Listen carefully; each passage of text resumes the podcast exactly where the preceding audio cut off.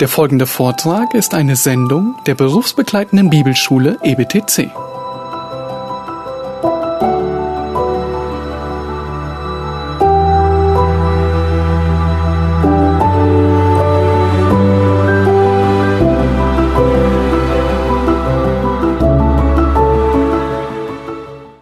Ja, ich danke für diese freundlichen Worte zur Vorstellung. Und wir freuen uns, dass wir jetzt diese Tage, diese Stunden miteinander verbringen können über dieses Thema Glaubwürdigkeit der Bibel. An der Bibelhaltung hängt alles. Ohne die Bibel und ohne den bedingungslosen Glauben an die Zuverlässigkeit des Wortes Gottes, an die vollständige Hinlänglichkeit des Wortes Gottes, an die Klarheit des Wortes Gottes. Ohne all das wäre Reformation nie geschehen. Das Schriftprinzip, das wohl wichtigste Prinzip überhaupt für den Glauben, den wir mit den Reformatoren teilen. Schriftprinzip. Die Schrift genügt, die Schrift alleinige und einzige Autorität. Neben der kann keine andere bestehen. Nun, als äh, Luther vor dem Reichstag zu Worms stand, wurde er gefragt, ob er widerrufen wolle. Zuerst wurde gefragt, ob er diese Bücher geschrieben habe. Und dann sagte er ja. Und dann wurde gefragt, ob er widerrufen wolle, was er da geschrieben habe, weil das von ihm geschriebene, seine Erklärungen, seine Schriften zur Bedeutung des Evangeliums, zur Rechtfertigung aus dem Glauben allein, diese Schriften waren als Ketzerei taxiert worden durch die römisch-katholische Kirche. Und er antwortete dann darauf, dass er, wenn er nicht durch die Bibel selbst und durch Vernunftsgründe, und damit meinte er durch ein vernünftiges Erklären der Bibel allein und der Bibel, nur der Bibel, wenn er nicht dadurch überführt werde, könne er nicht widerrufen und dann sagte er, mein Gewissen ist gefangen im Wort Gottes. Und dieser Augenblick, das war wirklich der Durchbruch zur Reformation. Hätte Luther da zurückgeschreckt und gesagt, ja, äh, er müsse schon äh, auch bedenken und so weiter, was die Kirche dazu sage, und hätte widerrufen, dann wäre es nicht zur Reformation gekommen. Und es kam, das war eben der entscheidende, der entscheidende Satz, den er sprach. Mein Gewissen ist gefangen im Wort Gottes. Und gegen das Gewissen zu handeln, ist äh, weder sicher noch geboten. Das Schriftprinzip. Nun, das wurde in der protestantischen Welt, das Schriftprinzip festgehalten, während, allgemein während mehr als 200 Jahren. Aber heute, inzwischen müssen wir sagen, ist das Schriftprinzip fast vollständig preisgegeben von den Kirchen, die aus der Reformation hervorgegangen sind. Nun, es gab immer eine Bibelbewegung innerhalb der, des Protestantismus, Freikirchen. Und die Freikirchen, die standen noch für den reformatorischen Glauben bis äh, weit hinein ins 20. Jahrhundert. Aber in den letzten Jahrzehnten des 20. Jahrhunderts haben auch die meisten Freikirchen das Schriftprinzip aufgeweicht. Dass sie also sagen, die Bibel ist Gottes Wort, die Bibel ist zuverlässig in allem, was sie lehrt bezüglich des Heils. Aber es finden sich in der Bibel auch äh, Ungenauigkeiten und Irrtümer, was Sachinformationen betrifft, Namen, von Personen, historische Aussagen, Aussagen zur Entstehung der Welt und wie die Welt entstand. Das müsse man äh, ähm, auch kritisch beleuchten. Und wenn man so von der Bibel denkt, dann hat man das Schriftprinzip aufgegeben. Und darum ist es so wichtig. Wir werden nur dann Gottes Segen in unserem persönlichen Leben und auch in unserem Zeugnis und Dienst erfahren, Gottes Beistand, die Kraft Gottes, ohne die wir nichts tun können, solange wir ein ungebrochenes Verhältnis zur Schrift haben. Und hier gibt es nur ein Ja oder Nein, entweder oder. Entweder bedingungsloses Vertrauen in die Schrift oder ich stelle die Schrift da und dort in Frage und habe mich damit zur Autorität gemacht, die über der Schrift sitzt und sie beurteilt. Gibt nur diese beiden Haltungen. Entweder bedingungslose Unterwerfung unter die Wahrheit der Bibel oder ich stelle mich über sie. Ein Mittelding gibt es nicht. Ein drittes gibt es nicht. Entweder oder. Nun, wir werden äh, folgende äh, Themen beleuchten in diesen Tagen und das sei äh, denen, die mich nicht kennen, zur Information gesagt, die Zürcher, die äh, wissen es, ihr bekommt ein ausführliches Skript. Das Skript zu diesem Thema, es sind 94 Seiten, also ausführlich. Ihr müsst also nicht mitschreiben, aber wer will, darf das natürlich immer tun. Wir werden folgende 15 äh, Punkte miteinander behandeln unter diesem Thema. Erstens, das ist ein äh, Zugang, der uns äh, verhelfen soll zu verstehen, warum Gott uns die Bibel gegeben hat und warum wir die Bibel, eben sein Wort in dieser Form, in geschriebener Form, nötig haben. Also wir beginnen erstens mit der Notwendigkeit der Bibel. Die Notwendigkeit der Bibel. Dann wenden wir uns der Frage der Glaubwürdigkeit zu. Das ist ja das Hauptthema. Glaubwürdigkeit der Bibel. Und zweitens werden wir sehen, die Bibel hat ihre Glaubwürdigkeit von Gott. Die Bibel hat ihre Glaubwürdigkeit von Gott. Drittens, die Bibel hat ihre Glaubwürdigkeit aus der Bibel. Dann werden wir viertens im Einzelnen beleuchten. Erstens die Glaubwürdigkeit der historischen Berichte. Erstens im Alten, zweitens im Neuen Testament. Also die Glaubwürdigkeit der historischen Berichte. Wir werden noch sehen, warum äh, das unerlässlich ist, dass wir den historischen Berichten in allen Einzelheiten vertrauen. Die Glaubwürdigkeit der historischen Berichte. Dann Eigenschaften der Bibel. Fünftens, die Bibel ist vollständig. Und darum können wir sagen, die Bibel genügt. Die Bibel ist vollständig und die Bibel genügt. Sechstens, die Bibel ist irrtumslos. Siebtens, die Bibel ist klar. Achtens, die Bibel ist harmonisch und einheitlich. Dann neuntens, innere Kriterien zur Glaubwürdigkeit der Bibel. Ich werde also innerbiblisch argumentieren.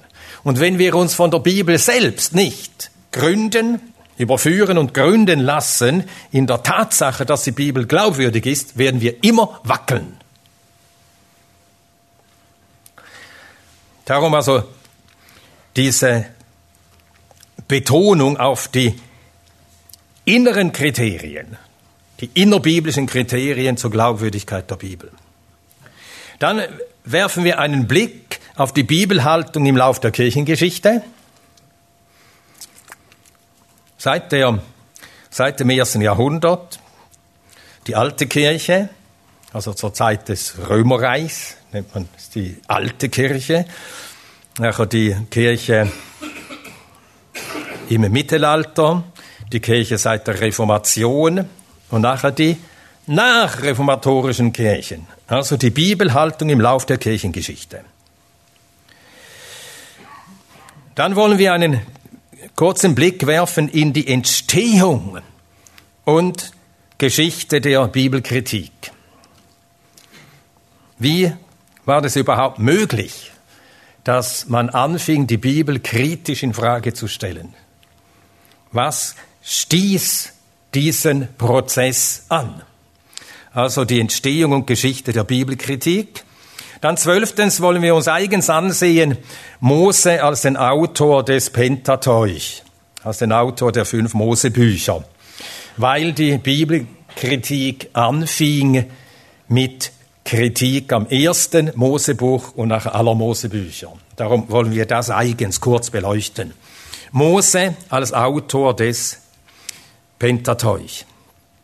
Dann dreizehntens, das, ist, das sind äußere Kriterien, aber nur untergeordnete Kriterien zur Glaubwürdigkeit der Bibel, die Bibel und Archäologie. Wir hörten eben etwas vom Ishtar-Tor, wir hörten etwas äh, vom, äh, von äh, äh, Babylon, das ausgegraben wurde. Es war ein Deutscher, Robert Koldewey, der ähm, äh, das alte Babel ausgrub und sehr ausführlich, eben mit deutscher Gründlichkeit, alles im Einzelnen beschrieb.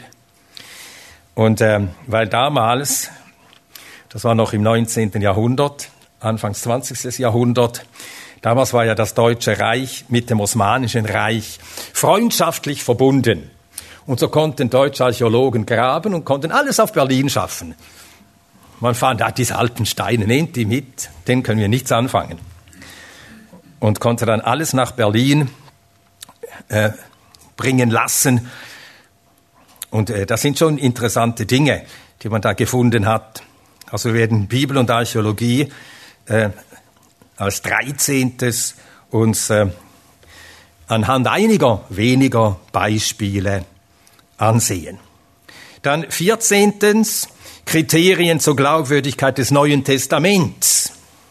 Dort wird es äh, darum gehen, wie das Neue Testament beglaubigt ist durch die Handschriften. Die Handschriften des Neuen Testaments. Und dann fünfzehntens der Kanon der Bibel.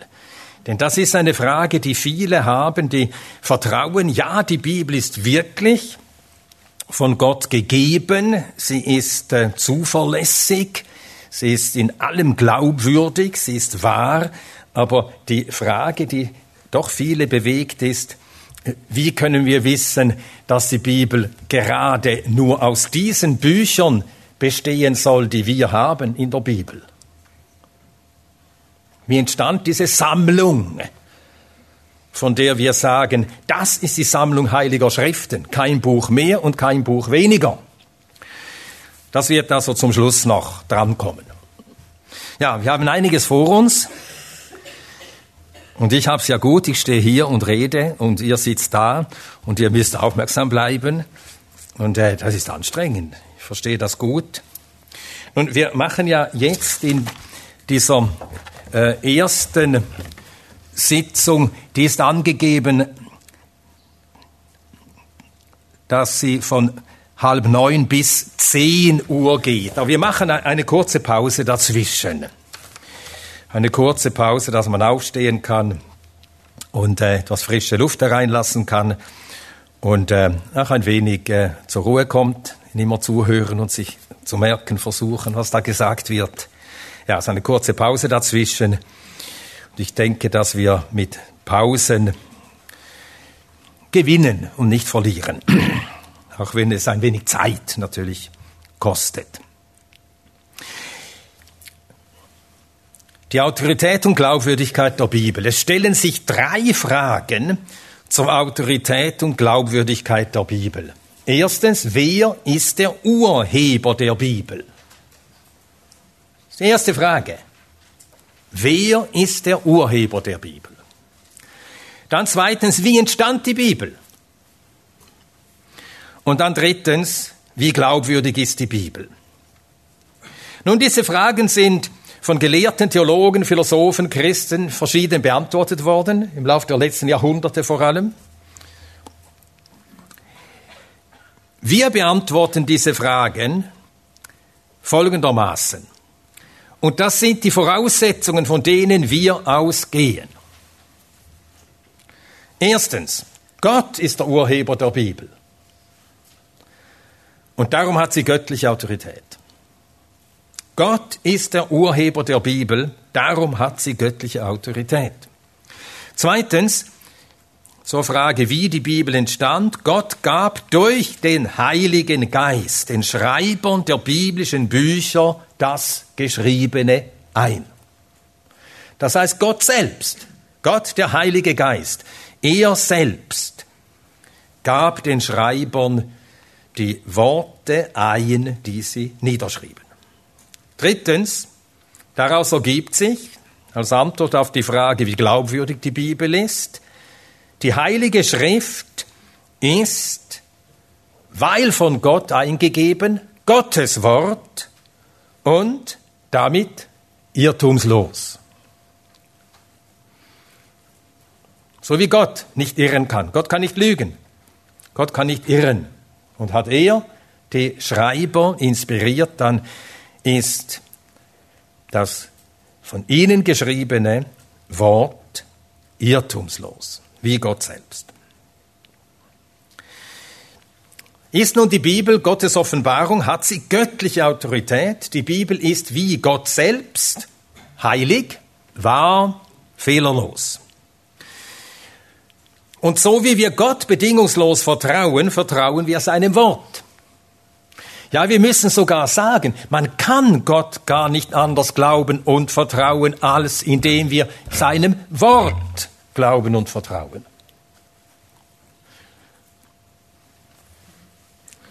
Der Glaube schafft sich den Gegenstand des Glaubens nicht selbst. Das denken zwar viele. Wird uns ja auch unterstellt, Menschen, die nicht gläubig sind, die, die definieren unseren Glauben. Auch schon erlebt. Die sagen, dass wir, dass wir uns das alles nur so ausgedacht hätten, weil es unserer Seele wohltut, zu denken, dass dein liebender Vater sei. Also wir haben das selber konstruiert und daran halten wir uns dann fest. Ja. Man kann nur glauben, wahrhaft glauben, wenn man einen Gegenstand des Glaubens hat. Und wir können Gott nur glauben, wenn wir dem glauben, was er von sich selbst gesagt hat. Alles andere wäre nur Selbsteinredung. Einbildung, Autosuggestion.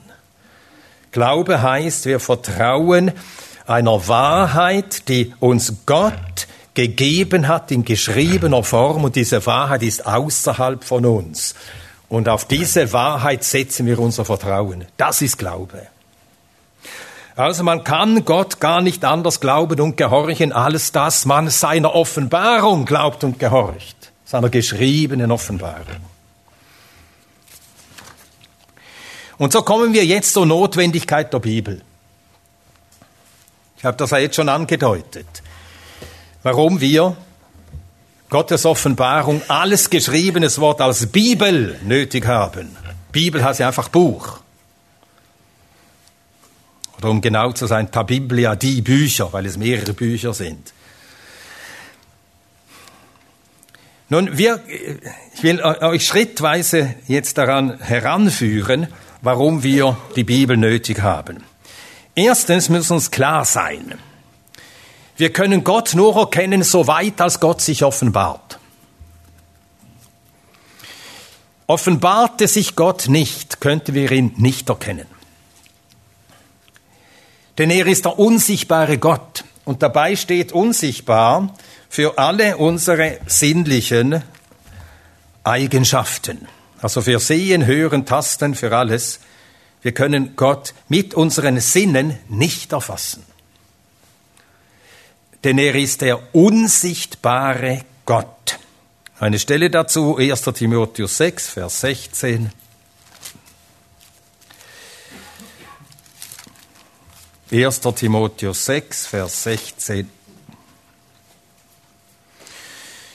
Er, der allein Unsterblichkeit hat, 1. Timotheus 6, 16, er, also Gott, der allein Unsterblichkeit hat, der ein unzugängliches Licht bewohnt, den keiner der Menschen gesehen hat, noch sehen kann.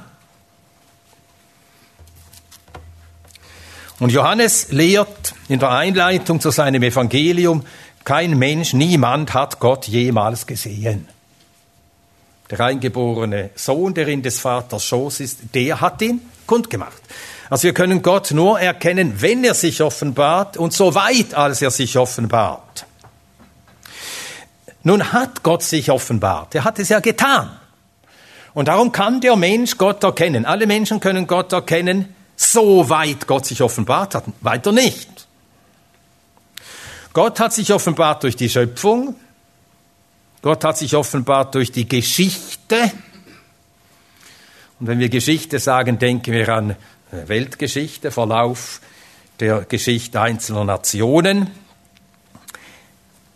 Gott hat sich offenbart durch die Vorsehung, und da denken wir mehr daran, wie Gott sich im täglichen Leben am Menschen erweist und zeigt, wie er das menschliche Leben führt und erhält und bewahrt. So dass sogar Gottlose, die die Bibel nicht lesen, das häufig so ausdrücken, es hätte halt müsse sie. Verstehen das unsere Freunde aus Deutschland? Es musste halt sein. Ja, dass auch der Ungläubige empfindet, da ist etwas, das mich durchs Leben führt, Dinge, die ich nicht lenken und bestimmen kann. Sie treffen so ein, wie sie eben eingetroffen sind. Und da empfindet der Mensch etwas davon, dass da jemand, oder vielleicht denkt er nur ein etwas ist, das alles lenkt. Die Vorsehung.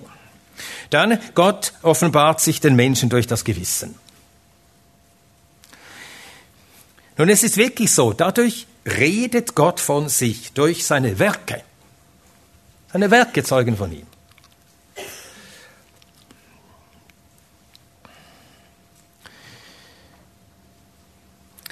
Himmel und Erde sind Gottes Werke und diese verkünden, und zwar als stumme Zeugen, verkünden sie etwas von Gottes Wesen. David sagt Gottes Herrlichkeit. Gottes Herrlichkeit, das steht für Gottes Eigenschaften. Das ist Gottes Herrlichkeit, seine Eigenschaften. Psalm 19, Vers 1. Oder Vers 2 ist es vielmehr. Psalm 19, Vers 2 bis 3.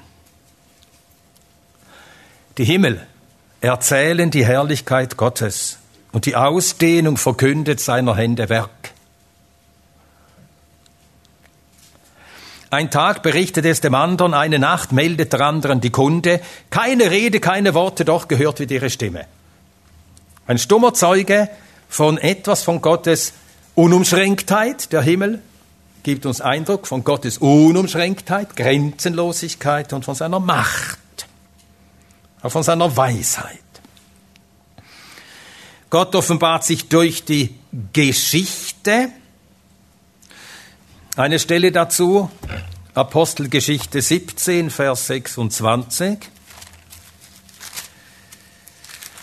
Apostelgeschichte 17, Vers 26.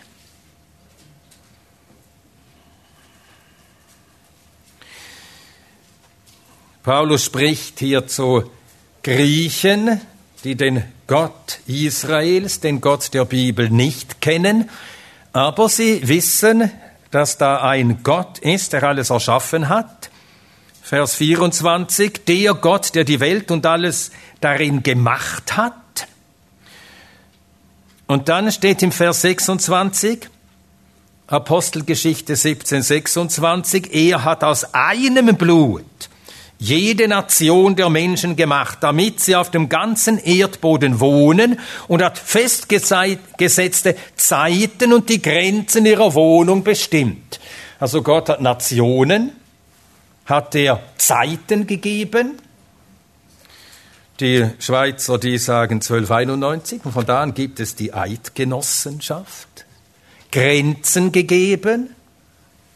Und so hat Gott sich in der Geschichte dieser Gemeinschaft von Menschen erwiesen, wie er gehandelt hat.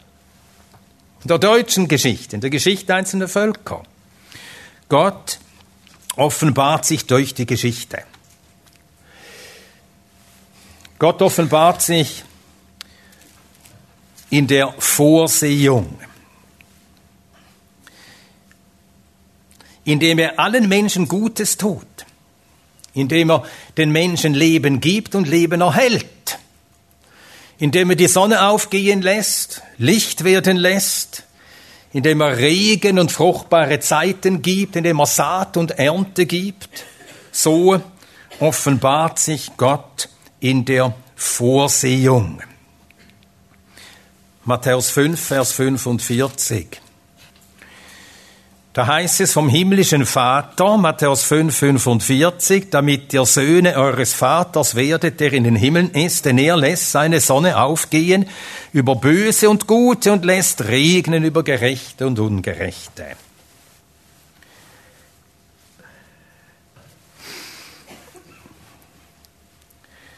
Und Gott offenbart sich dem Menschen im Gewissen. Römer 2, 14 und 15. Römer 2, Verse 14 und 15. Da steht Römer 2, Verse 14 und 15, denen wir Nationen, die kein Gesetz haben, von Natur die Dinge des Gesetzes ausüben, so sind diese, die kein Gesetz haben, sich selbst ein Gesetz, solche, die das Werk des Gesetzes, nicht das Gesetz selbst, nur das Werk des Gesetzes. Das heißt, das Gewissen sagt dem Menschen, das ist gut, was du tust, das ist schlecht, was du tust. Das ist das Werk des Gesetzes. Sie haben nicht das Gesetz im Herzen, sicher nicht.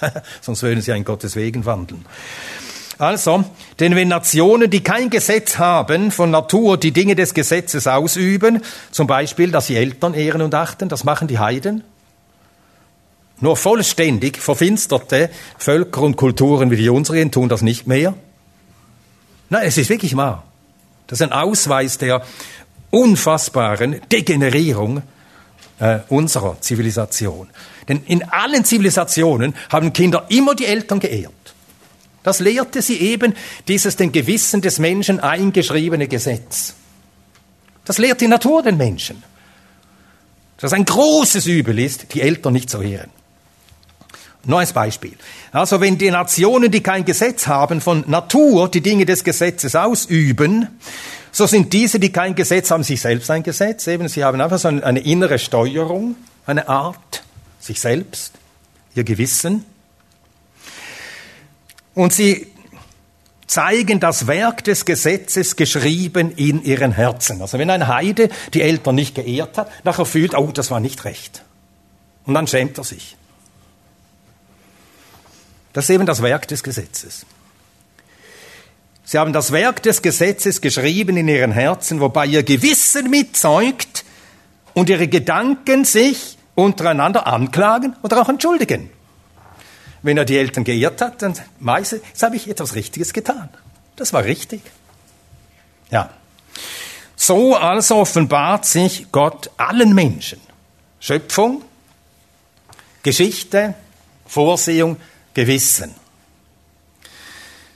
Aber diese Offenbarung reicht eben nur so weit, als sie reicht an der Schöpfung. Was kann der Mensch an der Schöpfung ablesen? Welche Eigenschaften Gottes? Paulus sagt es in Römer 1.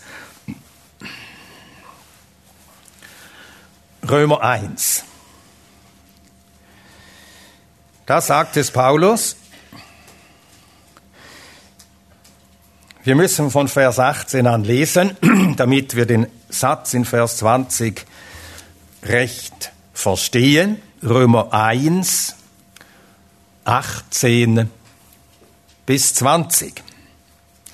Denn Gottes Zorn wird vom Himmel her offenbart über alle Gottlosigkeit und Ungerechtigkeit der Menschen, die die Wahrheit in Ungerechtigkeit besitzen, weil das von Gott Erkennbare unter ihnen offenbar ist. Sie haben es. Paulus sagt, sie erkennen etwas von Gott, von der Wahrheit Gottes, weil Gott es offenbart hat.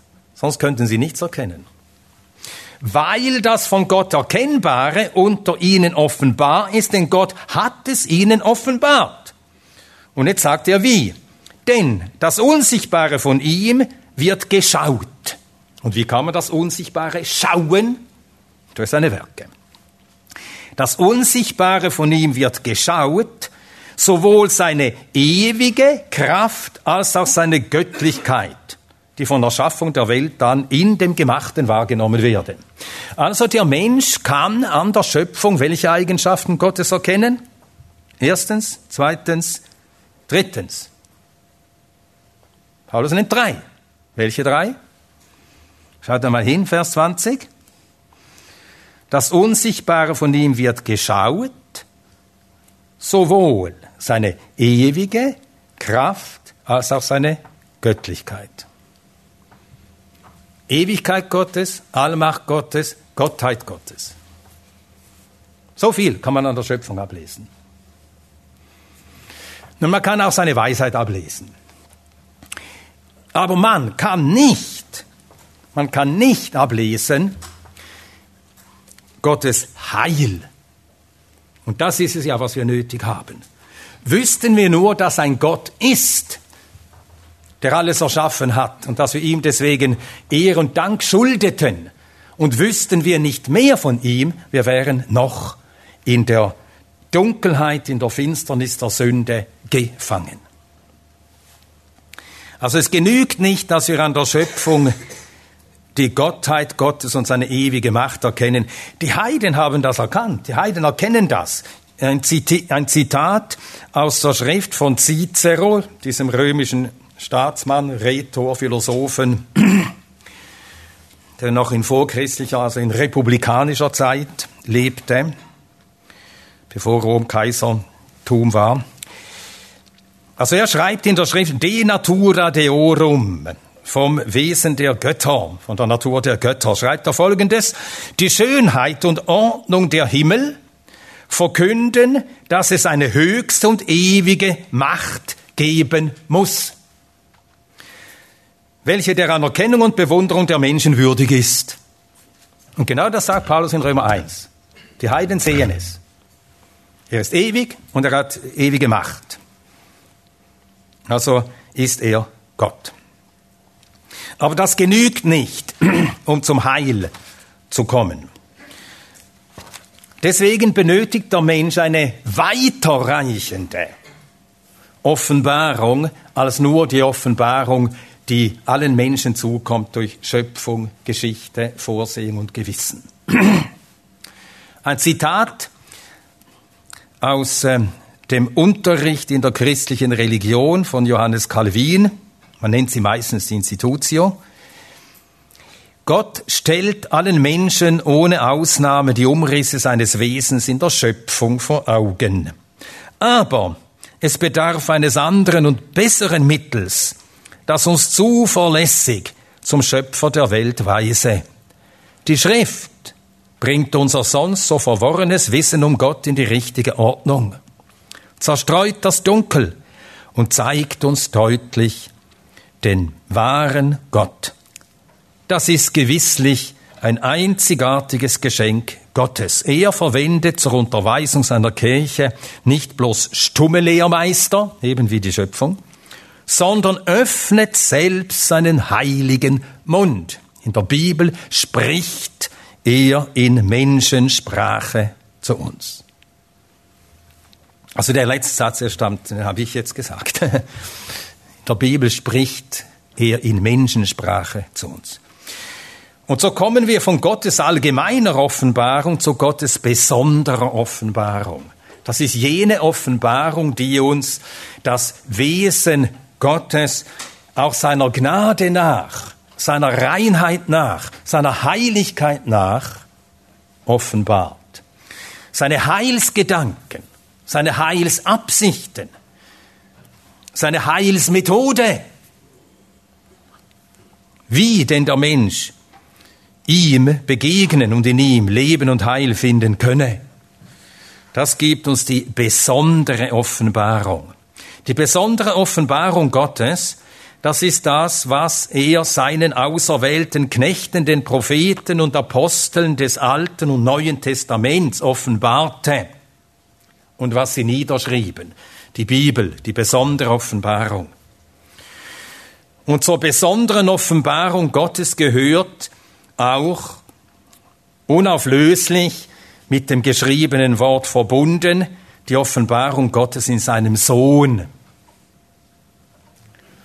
In seinem Sohn hat Gott sich selbst den Menschen so weit offenbart, wie es der Mensch nötig hat, um Gott in seinem Wesen, wie Gott in seinem Inneren ist, um ihn zu erkennen und sein Heil zu erkennen. Und das ist alles geschehen in und mit und durch die Offenbarung des Sohnes. Dort ist alles geschriebene an Offenbarung auch verwirklicht worden. Hebräer 1, Vers 1. Hebräer 1, Vers 1.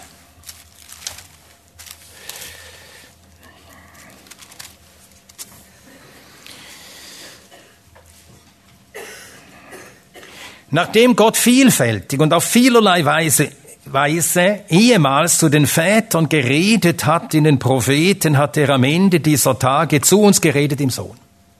Also alles Reden durch die Propheten, alles stückweise Enthüllen und Offenbaren seines Heilsrates ist zur Vollendung gekommen in der Erscheinung des Sohnes Gottes. Und darauf werden wir natürlich im Einzelnen dann noch zurückkommen. Das ist Gottes besondere Offenbarung. So können wir Gott wahrhaft als den Heiland Gott erkennen. Die Bibel hat alle notwendigen Wahrheiten, für uns Menschen notwendigen Wahrheiten, enthält alle diese Wahrheiten über Gottes Wesen, Gottes Werk, Gottes Willen offenbart, niedergeschrieben, verbindlich für alle Menschen, für alle Zeiten. Denn das Zeugnis des Gewissens, auch das, was der Mensch anhand der Schöpfung folgern kann, genügt nicht. Und so nennt Paulus jene Zeit, bevor die Heiden vom Evangelium hörten, er nennt diese Zeit die Zeiten der Unwissenheit. Sie wussten um einen Gott, sie wussten, dass ein Gott ist, sie hatten äh, Vorstellungen von diesem Gott, von seiner Macht, von seiner Ewigkeit, aber sie wussten nichts von einem Heiland Gott. Und Paulus nennt jene Zeit deshalb die Zeiten der Unwissenheit. Apostelgeschichte 17, Vers 30. Die Zeiten der Unwissenheit.